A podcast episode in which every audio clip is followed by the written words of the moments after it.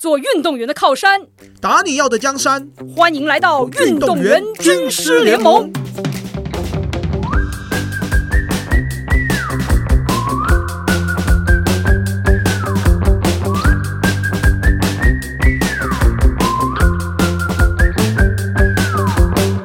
今天我们邀请到的一位来宾，是我高中开始就认识的来宾。哦，那这个认识呢，可能要用一个比较不是这么漂亮的一个说法，因为是我受伤之后才因缘机会认识到我们这位来宾——超越复健诊所的涂立文医师。大家好，我是涂立文医师。哇，涂医师真的是我们第一个来宾，因为文章跟光头认识，其实一切都是从涂医师开始。去年的下半年的时候，我跟涂医师约喝咖啡啊，对，没有错。然后那时候我就带两个小朋友去跟你认识，对。那时候是怎么想的？呃，没有，就是介绍大家不同领域的人互相认识啊，就是在运动圈，但是呢，呃，大家有不同的领域。那因为文章是对这个运动心理、心理啦，还有一些运动行销比较专长。那光头就是。一个知名的这个跑步教练，跟这个以前是一个最强高中生嘛，所以我想说，这呃，大家彼此认识啊，可能会有一些不同的想法，或是有一些火花，那也可以呃去探索一些呃不一样的知识领域啊，应该会蛮好的。所以那时候就介绍那个光头哦，跟文章认识。其实我对光头第一个印象是觉得这个小孩还蛮有趣的。因为我不知道你还记不记得，你当时我们都还不认识，然后我也不知道你是做什么，但你先给我一件跑步的背心，就是你们的啊，对，就是我们的跑步学校的背心。我想说哟，厉害哦！还有那初次见面还有这个伴手礼。对，当时这个光头已经是有品牌的人了，已经做出一个品牌。对啊，那我觉得那个在运动员的呃职涯发展里面啊，我看光头真的看的非常非常久。那我我我每次都觉得说，我虽然在看运动伤害哦，可是。我有时候就在看这个运动员的职业发展啊，因为我从他受伤的时候就认识了，那那时候还想说，哎，我们赶快把伤治好，然后看成绩会不会有突破，然后呢，以后这个呃跑到亚运、跑到奥运这样哈。但是呢，有时候这个这个老天爷就是有一个计划，他可能不是这样写的。那我们在看着看着，跟很多运动员聊天的过程，我就觉得这个同学啊，他其实在发展另外一个领域可能会更好。他虽然，在我整间聊天的小朋友很多，光头是其中一个非常杰出的小朋友。我就看着他从这个运动员啊变成这个跑步教练，一开始就自己接接个案，后来呢自己开了一间公司哈，然后照顾更多的学弟妹哈，然后把大家一起拉进来做这个事业，那把这个事业做得有声有色，我觉得他就是一个很好的这个运动员发展的典范啊。因为我们在整间看病，我有时候都觉得好可惜，其实运动员并不是说就是四肢发达、头脑简单啊，其实大家都有很多想法。很多创意哦，如果可以发展出来都很好，所以我真的就是觉得哈，就是如果可以牵线呐，或者是说，在这个运动员受伤的过程之中，给他一些方向啊去发展，我都觉得很好。所以像光头的另外一个同学啊，我们那时候看病，我们一边针灸就一边聊天啊。那那时候我就觉得他对运动心理呃有一些兴趣啊，我就买一本书送给他，嗯，就是在讲这个运动心理的书。啊，因为运动心理，你买的是哪一本？我其实有点忘记了，太久了，太久了，两三年了。哦，不止两三年，我我送他那本书至少是十年前的事情。哇，这么久了，真的很久了。我就在书店看到一本书，我觉得这很适合启发他往这一条路去走，我就买了送那个陈硕。陈硕，对对对，我就是送他。然后后来他也顺利的就呃从福大的这个心理系心理系哈到国外去。念这个运动心理的硕士，我都觉得这样是一个非常好的发展。对嗯，哎，杜医师，那你这样子看过这么多的运动员啊，那通常啊，你觉得运动员进到你的诊间，给你的感受是什么？就是他带的心情，或者是他的一些表达？嗯，对，运动员就是呃来的时候，大概就是分两种啦，一种就是真的很木讷，就是不知道怎么说。说话跟表达，另外一种就像光头这种，就是表达非常流畅啊，对自己的身体或什么也都非常有主见的人。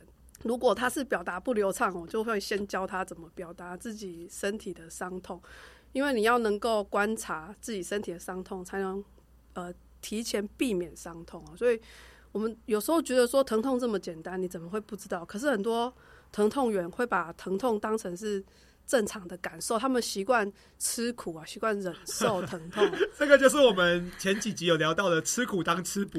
对，所以呢，一开始就教他们怎么对身体敏感一点，就是你什么程度是身体的可容可容许范围，什么程度是过了。你要对自己的身体的疼痛感受有一个评估，你才知道什么时候快受伤。那一开始很多运动员都被我骂，就是说：“哎，你怎么不会描述自己哪里痛啊？怎么样痛啊？什么做什么动作会更痛啊？然后，呃，痛了多长时间啊？你是什么专项的啊？”所以这些都从头开始教起啊，就是说你下次来就先写好这个像一个小短文啊，下来就直接啊描述这些给我听。所以我们第一堂。教的都是作文课哈，哎，所以图一，我们可不可以重现一下？就如果光头像是进到整间的运动员，然后你会怎么样带领这个过程？如果他是一个不太知道怎么表达自己的，你要不要诠释一下这个？所以我我我要先问图一师说，图一师，我我我脚痛，对对，你哪里不舒服？你来，我脚痛，你们重现一下。对，他就来，就直接说他脚痛，然后我就会问他说：“啊，你是练什么项目的选手？”我是练田径的。对，很多人就会说我是练田径，但你知道田径有跳高、跳远，就是田赛跟竞赛。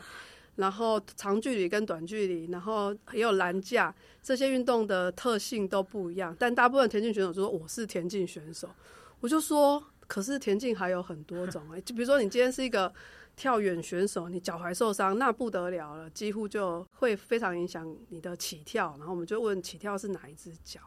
对，所以选手都觉得。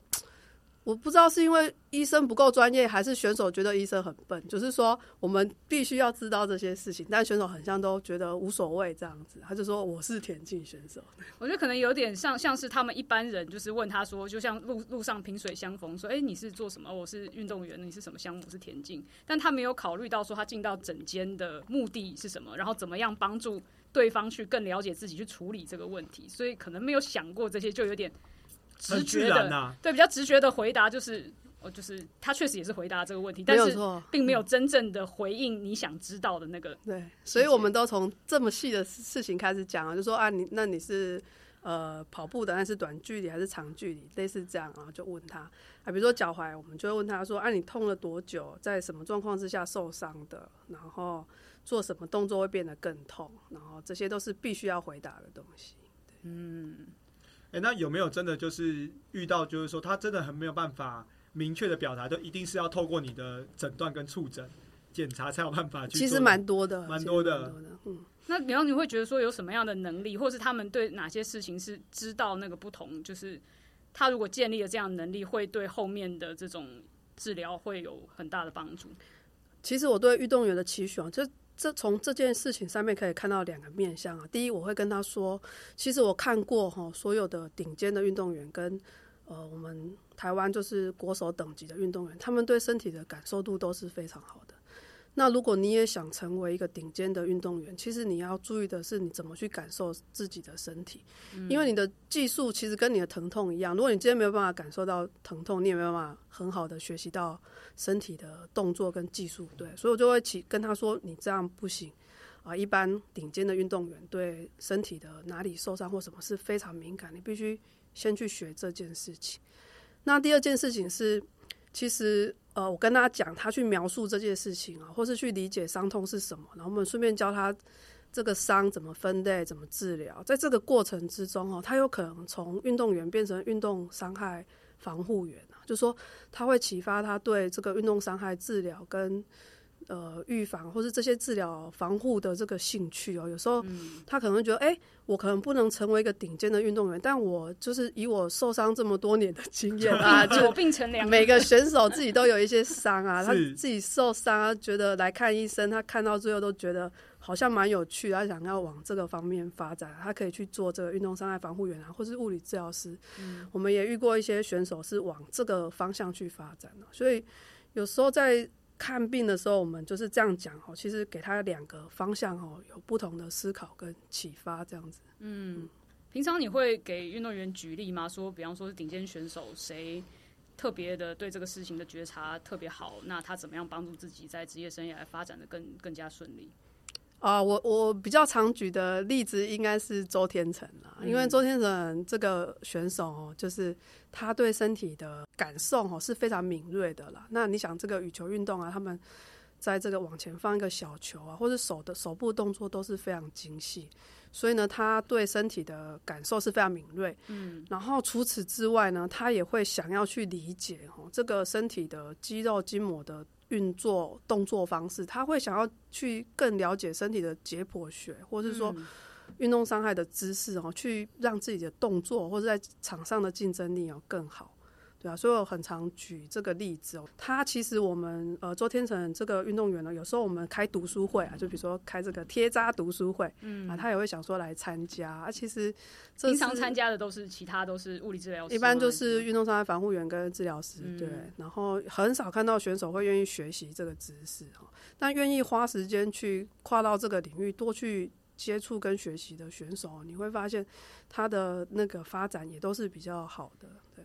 哎，涂医师，那你观察像周周天成，他有这样的一个好奇心跟求知欲，你觉得他这个东西是从哪里来的？哎，这可能要问他。其实光头也有这个求知欲啦。不过我觉得我我蛮认同涂医师刚刚所讲到，就是说运动员本身要去了解自己在做的，不管是受伤的部分或是训练的部分，因为我们有一个训练叫做认知训练嘛，就是说你的大脑要知道说你的肌肉是怎么样去收缩去使用的。那这样子的一个认知训练的状况下，不单只是肌肉的收缩训练，其实它可以帮助你的肌肉收缩的能力变得更好，而且神经征兆能力也会变得更好。那其实很多运动员可能都是比较是以形学形，比如说我看教练怎么做，我就单纯的去模仿这个动作，但我可能没有去思考说这个动作的力量是从源头是哪里，那他怎么去延伸这个力量？嗯，因为我们其实正好前几周有聊到关于运动员的提问这件事情。就是说，你在接受训练或是治疗，就是你很多时候你会接触到一些专业人士给你的一些提醒，包括这个动作教练可能说怎么怎么做，或者是说意思说，哎，这个这个事情要怎么处理。但是大部分人就只是先知道说那个做的是什么，what 跟怎么做好，但是很少就是以比例来讲会去问 why 为什么我们做这些事情。然后我们之前也是聊聊到说，为什么去了解那个为什么可以帮助你真正的去。从不同角度去可以知道说哦后面的这些逻辑是什么。那当你真的清楚的时候，你要去贯彻跟执行或投入这些东西，其实它就更能够成为你的一部分，而不是像刚刚光头提到以形学形，就是做表面的，跟真正的有意会到那个当中的这种重点到底是什么。嗯，对。呃呃，这个学习真的是蛮重要啊。其实光头以前就是一个很会问的学生，对他什么都问啊。就是问到呢，有时候我就，比如说他那时候要念研究所的时候，然后我们就在想说，他为什么要念教练所？他其实就念运动行销所。然后我就找这个，然后就就找一个这个运动行销的教授来跟他谈一谈。然后呢，后来果然呢，这个这个在这个运动行销做的非常好。对，真的，我那时候跟涂医师说，哎。图一是你觉得我念竞技所还是教练所怎么样？图一是直接帮你打枪，我直接不要打。就你后来是有念，我没有念，我没有念研究所，但是图一是的敏感度。OK OK，以及对我的了解。你他后来发现你运动行销，你就是无师自通，也不需要 研究所这个结没有错，没有错，他就适合往这个方面发展。所以他当初要去念什么竞技所、教练所，我跟他说千万不要浪费时间。你不是走这个，就以你的发展，绝对不要走这个。嗯，对。还蛮有意思。对，那时候他就真的找了一个老师来跟我聊。对啊，就聊完之后就发现，哎，原游泳所也不用读了，不用申请了。对啊，就是就算要读，也真的不是念这个竞技所了。对，嗯，就很多运动员会觉得他只有这条路啊，我就是以运动为职业，然后以后就是当选手，选手之后当教练。没有，大家其实路非常的宽广哦。其实运动行销。然后运动经济嘛，哈，那个玩章很熟。运动经济，然后这个运动伤害，哦，这些路非常非常广哦。所以我觉得听这个节目，其实我今天来哦，就是要希望大家，如果如果很多是运动员在听的话，哈，你你要早一点去思考，还有运动心理嘛，哈，你有好多好多路可以走，不要在一开始就把自己的路给走窄了。对，嗯，其实这真的是我觉得图一说到一个我们就是真的都很在意的事情，就是因为大部分看到选手他可能在。在做运动员的时候，就长期的时间可能都填满了训练比赛。那即便有自己的时间，他可能也不会去想说，我之后的发展是什么？有可能是我自己的专项，它是不是一个职业的项目？或者是说你到底知不知道职业运动是什么，跟所谓的这种学生运动的不同是什么？那有的项目其实它可能真的不是一个常态的职业，你有没有考虑过你之后要做什么？那又或者是说，如果你不做运动员，因为每一个人都有运动员退役的时候，他可能是二十岁，有可能是三十岁，有可能四十岁。那到那个时候，你可以有什么其他的选择？那往往在事情还没有到那步之前，大家可能都不知道为什么，就是很少去往这方面去深入的去联想或思考。那可能我看到蛮多的选手都是在作为运动员的本质的这个，你可能没有办法再继续走下去，或者是也许是因为没有突破，也许是因为伤病，也许是因为呃这种资源经费的关系，那你可能在这个运动生涯就可能没有办法再持续，你才在那一刻开始说，那我可以干嘛？那那个时候其实往往你会感觉到很被动，但我觉得你只要愿意学，其实这些东西就像图一刚刚讲到，因为你有作为运动员经验，在体育产业比较职业化、比较好的这种专业发展之后，专项分门别类，其实你都可以去寻找到你有好的基础，可以去接轨未来你的职业选择的这种机会。对对，我来讲一个这个故事哦。我昨天看一个选手，他是这个橄榄球选手啦。那大家知道这个橄榄球在台湾啊，甚至是没有联赛，没有企业联赛，就是那他就是一个哈，嗯，要么你就是当教练，要么就是你就打就是亚亚奥运哈这种当国手。那那个选手就说，我们这个橄榄球真的发展不起来，就是连也没有企业队，然后。呃，你这个不当选手的时候，他们都在干嘛？他们就是去做水泥啊，这头最啊。哇，这个反差其实这是几岁的选手？他做水泥是大概他在什么年龄？他现在三十啊，三十就是二十六到三十几这一段时间。所以没训练就是去做水泥。对。那他也会感叹啊，就是说他这个他们以前啊，这个训练啊都没有想过哈，以后。呃，走到尽头的时候，他已经也是国手了嘛。但是总是国手也不是一天到晚都在出国比赛的。然后，而且呃，橄榄球也没有奥运哦。橄榄球，嗯，他们有世界杯嘛？哎，他就是没有到奥运项目。就是有一些项目啊，你仔细的去思考，你真的没有办法发展到最后。那你就要很早很早开始去思考，你要怎么走出去啊？不然就是。呃，做水泥啊，或者是这个呃扛瓦斯的也是有了，因为就是他们比较习惯这个呃力量很大，很容易往这个方向去发展。当然不是不好，只是说你有没有遇见过哈？你有没有去想象哦？现在呃讲给这个国中、高中、大学运动员听哦，你有没有想象你的这个专项的发展可以发展到什么阶段、什么时候？不要说职业赛。啊，可能一般的呃联赛哦，企业赛都没有这样，那是蛮麻烦的事情，对啊。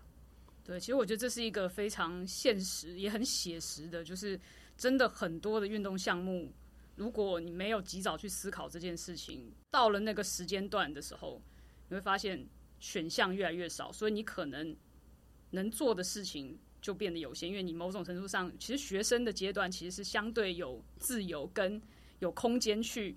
培养一些能力，但是如果你真的到出社会前才认知到这件事情，才开始要做，那其实很直接，你可能就会感受到所谓的一些压力啊，或社会上的这些竞争的现实面。哎，其实我发现图医师啊，在我各个不同阶段的时候，我问诊的时候，当然，比如说我们可能在问诊的过程中，他会帮我治疗嘛。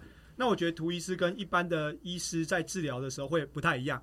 图医师可能就会问你是你是谁，然后你读哪里，然后接下来就知道你在做什么嘛。他会去有点是探讨说你这个人除了运动之外的事情，然后可能就开始跟你在治疗过程中或是一些 recovery 的时候在聊。然后我就会发现说，我高中的时候跟我大学的时候，就是图医师可能在引导的过程当中给的方向是不一样。是图医师你本来就是会。这样子跟选手去做，不管是国中的运动员、高中的、大学，甚至出社会职业的运动员，你可能都会用不同的方式去引导他们，或是跟他们交流吗？呃，大部分就是比较聊得来的会会聊啦，对，然后你会知道选手的个性啊。我其实蛮蛮蛮常指导选手之后要做什么事情，那 都就是用一种呃比较，就是就是大家给他一个。暗示或是什么，你大概可以去学什么？可能你做什么比较合适啊？然后像呃光头就很早就我就觉得他是这方面的天才啊。然后呃，之前也有那个小伟教练，那时候我就跟他说啊，你你吼，你也是做激励，你要去考这个激励训练的教练呐、因为你这个带跑步，呃，你要做出一点特色啊，大家都在练跑步啊，你要去补强这方面的知识哈，以后就可以把基地训练跟跑步训练点融合在一起教这样，然后就叫他去上课了。然后他也就去上课，他现在也自己开一个工作室，也做得很好。嗯，对啊，所以很多选手要是可以聊的哈，我们都会尽量聊。我就从这同学呢，这个我有时候选手聊到从这他大学啊，聊到他结婚，他生小孩啊，对，聊到他离婚，然后各式各样，对啊，啊我都觉得 运动伤害真的是一个部分而已啊，大部分的选手都可以跨过这个运动伤害。有两种，就是你要么就跨过成为一个更好的选手，你要么就跨过这个运动伤害，我们去发现另外一个天空。是是，但我发现哈，跨过之后变成更好选手，可能是百分之一而已啊。嗯，那百分之九十九的选手都需要一个引导，我们引导他可能去做什么是好的，因为我们看得到这个产业发展的这个面向。那我觉得这个对一个人治疗真的是一件很小的事情啊。但如果我可以影响一个选手，让他未来的路吼走得更好，我就觉得是一件更更好的事情。其实还蛮好玩的。所以是刚刚讲到这个，我不知道你记不记得我们两个，我跟你嗯认识的时候是什么时候？我现在大家回想，我只记得大概时间段。其实我们也是朋友，共同的朋友介绍我们认识，他们可能就就觉得，哎、你们我倒就不知道你们都认识。对，你们都可能跟体育相关，然后他可能就是说，哎、彼此联络一下，然后见个面这样。但是我记得那时候我们初次见面的时候是大概我刚做完我的腰椎间盘手术不久之后，我在算是在康复的阶段，然后正好在台湾休息，然后我就跟涂医师约见面，嗯，对，你在台湾对，然后那个时候其实我还没有开始真正的正儿八经的学运动心理，但我那时候只是说花了很多时间在陪伴运动员出去比赛啊，然后也看到了很多选手在呃比赛过程当中遇到的一些问题。那我其实真的是在那个阶段花了很多时间，就是因为你终于可以停下来，因为之前工作很忙，没有机会去。更深入的去思考一些事情，也包括我在那个年龄，就是大概几岁？那时候大概差不多三十五六岁吧，就是腰椎间盘出问题。其实我真的是，可能有些这个东西跟运动员思考也蛮像，会觉得说，哎、我的身体为什么在这个年龄，在这个阶段那里出了这样的问题，到必须要手术去治疗，然后我就会觉得说，那我的运作方式，我势必要做一些调整。然后这第一个，第二个是我当我停下来之后，我就因为腰嘛，所以你躺在床上。呃，休养的时间变长了，我就花很多时间去看这些书，然后就觉得说，哎、运动心理这块，我回想过去几年我跟选手的相处互动，观察到他们在这块，呃，很多时候你的技术啊、体能都不是问题，但是你的场上的波动这么大，哎、那跟心理有关。那所以我也是从那时候开始，也算是有一点是下定决心说我要去学习这件事情，所以等于是从一七年才正式去了解、去学习、去进修。所以这真的是伤病这个阶段，我觉得有些时候。虽然我我真的回想，我们都不希望这些伤病发生，但是我真的现在去看，我其实很感谢这件事情的发生，让我成为一个不同的人。啊，对，没有错。你看，所以呢，呃，我们在整间呢治疗受伤运动员的时候，就是一个很好的时机啦哈，因为他在受伤就是一个转捩点，就是要么我就刚刚说的，他在这个转捩点里面最容易去思考他未来要走什么路，因为他会受伤会让他、嗯静下心来，我觉得对。